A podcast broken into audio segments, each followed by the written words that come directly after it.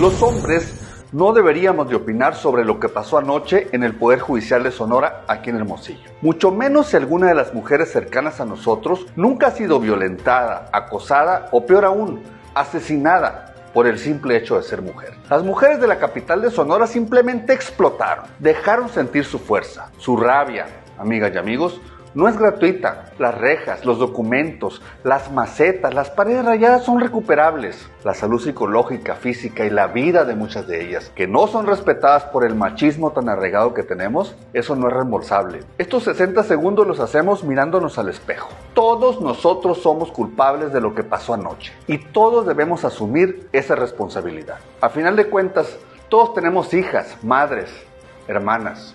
Ni una más, por favor.